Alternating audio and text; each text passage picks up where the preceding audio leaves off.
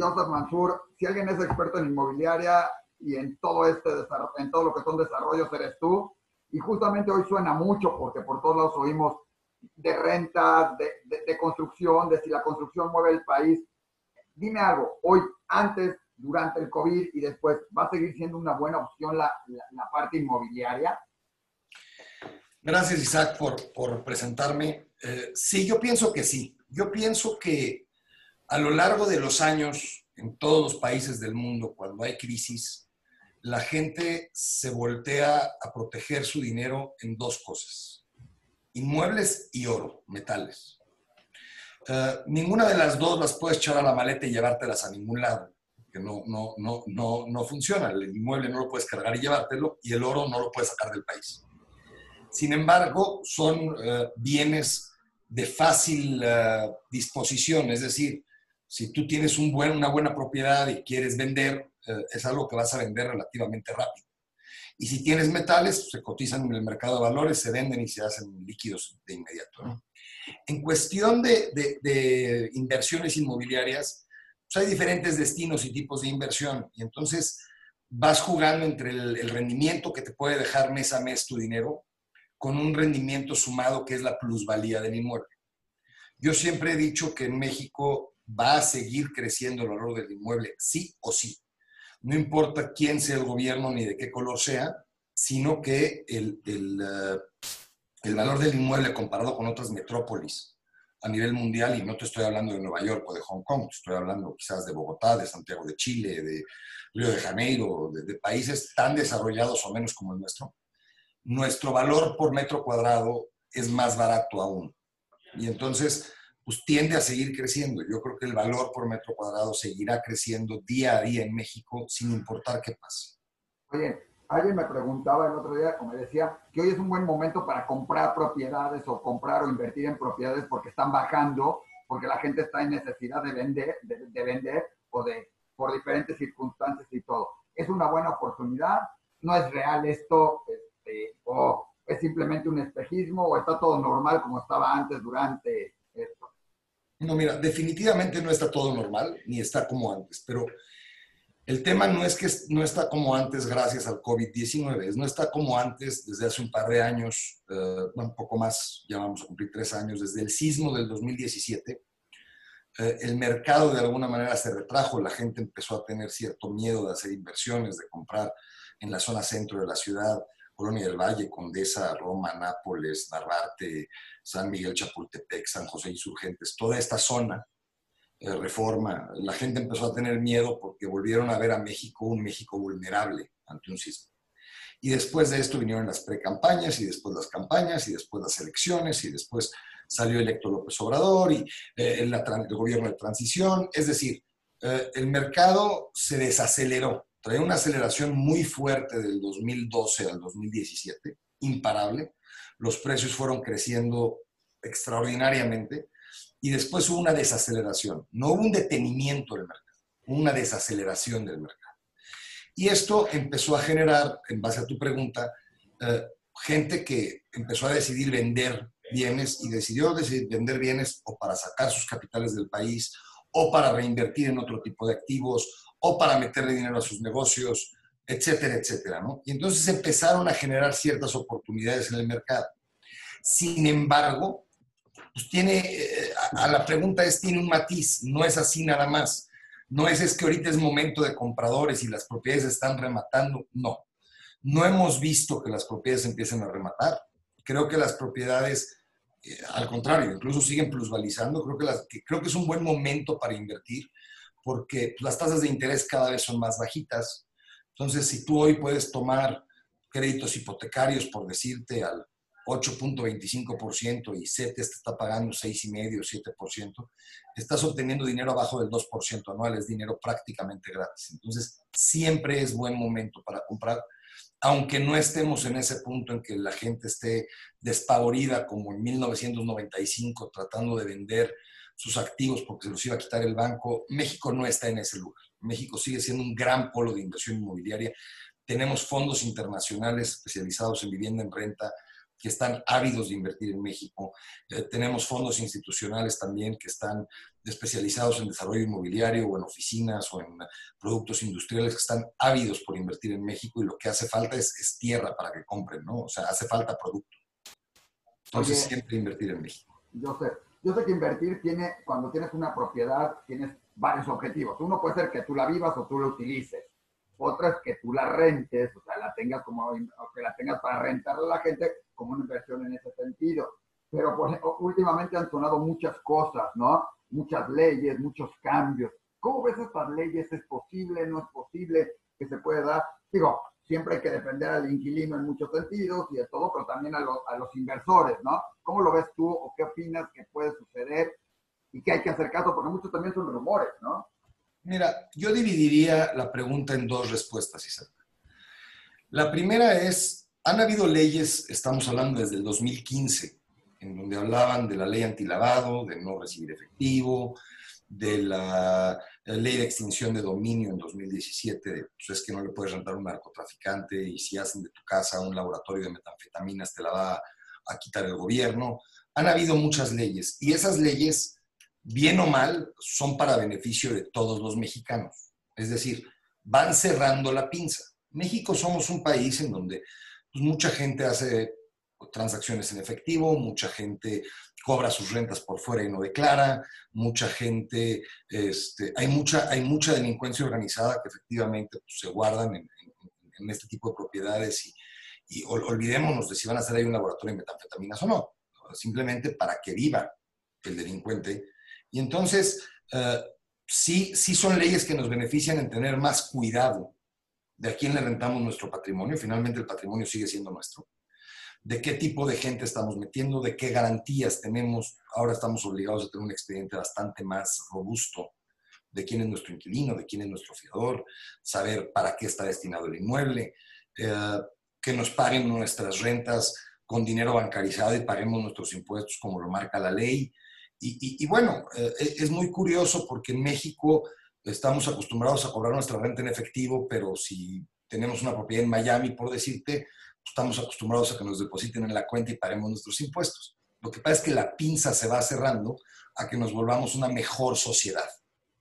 Y entonces esa mejor sociedad pues, es una sociedad responsable que contribuye al país, que paga impuestos, que cuida su patrimonio, que cuida quién es el inquilino, que cuida quién va a ocupar su casa, que tiene un contrato mejor armado, que tiene una, ley de transparencia en donde buscamos que no haya una, una situación de, que el gobierno tenga que, quitarte tu patrimonio porque hiciste las cosas mal. Y la segunda parte de la respuesta es todo esto que viene sonando hoy de la iniciativa que presentó una diputada de Morena, con respecto a, lastimar fuertemente a los arrendadores, en donde se hace una especie de rentas semicongeladas o cuasi congeladas, como estábamos hace 30 o 40 años. Eh, sí, es bastante grave la iniciativa. Yo, yo no creo que pase, pero eso es una creencia personal. Pero no creo que pase porque se vuelve muy grave, se vuelve muy delicado.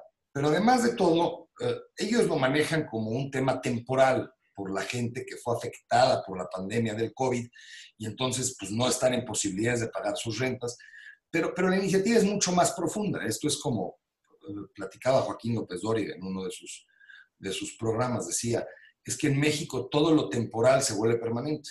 Hace 70 años hizo la autopista México-Cuernavaca, que fue la primera superautopista en México, y decían, mira, la, la cuota va a ser únicamente en lo que se recupera la inversión de la carretera. Bueno, pues ya pasaron 70 años. Todavía no se recupera. Así es, y se sigue pagando la cuota, ¿no?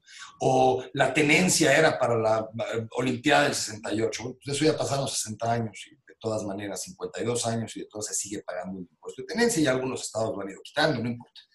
Pero eh, este tipo de, de, leyes temporales se vuelven en México temas permanentes y se vuelve muy peligroso. Se vuelve muy peligroso que los contratos mínimos sean por tres años, una gente que renta tiene que tener la capacidad de movimiento, porque hoy pues, su trabajo está en la Ciudad de México, en voy a inventar en Azcapotzalco, pero pasado mañana puede estar en Querétaro, pero después puede ir a Mérida y después regresar a México, pero a la zona poniente. Y entonces el, inquilino tiene que tener cierta libertad de movimiento y creemos que un plazo mínimo de un año es un, es un plazo correcto. Eh, la gente que, que hace inversiones inmobiliarias para renta no necesariamente persiguen una tasa interna de retorno sensacional, es decir, no es que están yendo por 12% o 14% anuales como se hacía antes. Hoy una renta de casa habitación va dejando 6, 8% anual. Eh, la enorme ventaja es que es un rendimiento combinado con la plusvalía, como lo decía al principio de la entrevista, y el que la gente te deje de pagar la renta así nada más y exista una ley que proteja que te dejen de pagar la renta y que no hayan aumentos de acuerdo a la inflación y toda una serie de factores que vienen en esta iniciativa de ley, eh, se vuelve muy peligroso para, para, para el inversionista, para el, arrendador del inmueble, y se vuelve muy peligroso en toda la cadena productiva al respecto, porque pues, si yo como desarrollador no puedo venderle a un, a un cliente inversionista que quiere rentar y darle tiempo y plusvalizarlo y venderlo, entonces, pues se va a desacelerar la construcción, se va a desacelerar la construcción, se va a desacelerar toda la cadena productiva, desde el albañil hasta el fabricante de ventanas, el que provee elevadores, pisos, eh, estructura, la que se nos ocurra, ¿no? Excavaciones, escoge. Eh, un desarrollo inmobiliario tiene un N número de procesos de construcción que a la hora de que la venta se lastima, pues se lastiman todos esos procesos y, todo, y, todos los empleos que se generan atrás de un, de un departamento que un cuate va a rentar. Entonces, yo sí creo que es una iniciativa peligrosa. Creo que no va a pasar, es una iniciativa, no es una ley. Y creo que, y creo que sería, sería verdaderamente peligroso que pasara. ¿no? Pero sí creo que hay cierta sensatez en el gobierno y sí creo que esa sensatez pues, va a detener una, una situación así, ¿no? De pasar. Oye, dentro de todo mencionaste algo importante, que es la, la gente que renta, que tiene todo esto. Hoy lógicamente hay muchos negocios que se vieron afectados, o sea, varios meses cerrados por diferentes motivos, por toda la contingencia, se genera menos utilidad, se genera no vender y no poder pagar, y este, rentas. ¿Qué tienen que hacer los? O sea, no la gente que está rentando, porque el tema de hoy es la parte inmobiliaria. ¿Qué, ¿Qué, recomiendas a la gente que tiene propiedades que estaba rentando, ya sea personal, ya sea para edificio, para este, renta de habitación o renta de oficinas o renta de comercios, ¿no? También hay todos los que tienen algún local y lo estaban rentando y pues el local en un momento dice es, este, no tengo para pagar, entonces te cambio, no me pagues o mejor negociar, entonces encontrar qué tiene que ser eh, para tu punto de vista lo mejor que pueden hacer los dueños de alguna propiedad en ese sentido. Mira, te diría una respuesta global y luego te la separaría un poco. La respuesta es flojito y cooperando. Es decir, a todo mundo nos pegó esta contingencia, esta pandemia, esta crisis, y se está volviendo una crisis económica, además de en México, en el mundo, ¿no? Pero concentrándonos en México, es distinto si es un mueble casa habitación en donde estás rentando para que una familia o una persona o una pareja viva, que si son oficinas, que si es industria o que si es comercio. Cuando es una vivienda pues, casa habitación, la renta hay que cobrarla. La gente, pues, lejos de no usar la casa, pues, usó más la casa que siempre, pero más allá de esto, hay que cobrarla en base a lo que efectivamente es posible. Uno, otra vez, debe saber quiénes son sus inquilinos y de dónde provienen sus ingresos. Y si puede pagar la renta, aunque no esté produciendo o no puede pagarla. Entonces, quizás hay que hacerles pues, un descuento importante, quizás hay que agarrar y decirle, mira, eh, no me pagues la renta por decirte estos dos meses y esos dos meses te los difieron los siguientes diez. Hay que encontrar la manera de que el inquilino pueda cumplir con sus obligaciones y tú puedas obtener el beneficio de la rentabilidad y el retorno que estás esperando sobre esa propiedad que está efectivamente ocupada. Cuando el cliente te dice, mira, yo ya de plano nunca más te voy a poder pagar porque ya me quedé sin trabajo, entonces lo mejor es desalojarlo. Es decir, es decirle, ok, no hay bronca, salte, por la buena naturalmente, que, que meterte en un pleito eterno en donde el cuate pues, de todas maneras esté viviendo ahí porque no, porque no puede pagarte, pero a la vez este, pues tú no puedas rentarle a alguien más. Pues lo mejor sería que te desaloje. Cuando son oficinas, pues mira, eh, normalmente se, hizo de alguna manera, sin que sea una regla, una, una situación en donde se iba condonando el 20, el 30% de las rentas, el 15% de las rentas de estos meses de contingencia, a manera tal de que el arrendador ayudara a la empresa a poder subsistir. Hay empresas que tienen actividades esenciales que a ellos pues, no había que hacerles ningún descuento, ¿no? El cuate que, que es médico, que se puso a fabricar cubrebocas, pues ese cuate pues, tiene que pagar su renta porque está ganando dinero. No, no se trata de aprovecharnos de la pandemia o de la contingencia para no pagar. Se trata de que el que no pueda pagar pues, pueda tener ciertas condiciones, cierta negociación para poder resolver su vida. El cuate que tiene comercios, pues ese tiene que saber que no va a cobrar la renta. Los centros comerciales están cerrados y si no hay actividad en la plaza y la tienda está cerrada, no va a cobrar la renta. Ah, que va, va, a cobrar a lo mejor un porcentaje chiquito para mantener la plaza y toda la seguridad y todas las cosas que efectivamente tienen que suceder, pero no va a cobrar rentas. La industria esencial tiene que pagar sus rentas completas. Están haciendo muy buen dinero en esta contingencia. La industria no esencial que tuvo que cerrar sus puertas, pues lo mismo que con el comercio, ¿no? Si no estoy pudiendo trabajar y no estoy pudiendo producir, pues no puedo pagar o puedo pagar una fracción. Y entonces regreso a lo primero que dije, pues todo el mundo flojito y cooperando. Y el punto es que el consumidor, el arrendatario, no abuse, que comprenda que, que también el arrendador se la va a pasar mal, no nada más ellos. Perfecto. Oye, Joseph, pues ha sido muy ilustrativo, tocamos muchos temas. Muchísimas gracias. No sé si hay algo más que quieras decirnos, si quieras comentarnos algo más o este, darnos alguna última recomendación y nuevamente agradecerte, ¿no? Porque pues, como experto inmobiliario ya tienes toda la, la, empresa y todo esto y sabes más que muchos, este, pues vale la pena escucharte, ¿no? Gracias por las flores. Mira, sí, sí quisiera hacer una recomendación o un par. La primera es que no pan del cúnico, como diría el Chapulín Colorado. No tengamos pánico, no va a pasar nada. México es un país fuerte. Uh, sí estamos viendo ciertas decisiones y sí estamos viendo ciertas declaraciones y sí estamos viendo ciertas noticias que a todo el mundo nos ponen nerviosos. Pero México es un país fuerte y uh, la gente que creemos en nuestro país como un país fuerte, seguiremos metiéndole dinero a nuestro país, seguiremos invirtiendo en nuestro país. Habrá quien tenga que invertir en sus negocios, habrá quien uh, le sobre una lana y pueda invertir en bienes raíces. Claro. Mi punto de vista es, uh, búsquenlo, busquen invertir, busquen diversificarse. Es un gran seguro de vida tener propiedades. Es una situación en donde, sin importar cuánto se compliquen nuestros negocios y cuánto se complique el país, vamos a seguir teniendo un inmueble y una propiedad.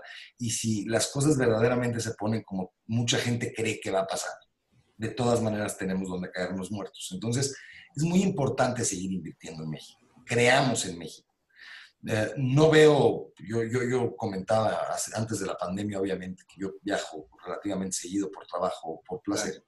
Y nunca he visto en el aeropuerto la gente formada con sus maletas y sus comedores y sus salas queriendo salir de México. La gente vivimos aquí y esta es nuestra realidad y así tenemos que asumirla. Y tenemos que confiar en que nosotros como sociedad somos quien mueve este país. Entonces, entre más invirtamos, entre más hagamos nuestro dinero circular en nuestro país, mejor nos va a ir a todos. No, no, no nos preocupemos, todo va a salir bien, vamos a salir adelante y, vendrán tiempos mejores. Definitivamente no estamos viviendo lo mejor que le ha pasado a la historia del país, pero tampoco lo peor. Eh, hemos, hemos pasado por peores y hemos salido adelante. Entonces, sí, mi punto de vista y mi consejo por mi negocio es inviertan en inmuebles. Rífense, eh, cómprense una casa para vivir, crezcan sus patrimonios lo más que se puedan, comprométanse con créditos hipotecarios mientras los puedan pagar, cuiden su nivel de endeudamiento, pero comprométanse, el dinero está regalado en la calle, los bancos están dando condiciones nunca antes vistas en un país como el nuestro y honestamente es la, es la oportunidad de, de, poder seguir haciendo de cosas. Uh, reiterarles que yo estoy a sus órdenes, agradecerte mucho Isaac por la oportunidad de hablar con tu público. Uh, eres un fregonazo y tienes, y tienes, gracias a Dios, un público maravilloso y muy cautivo y ávido de información.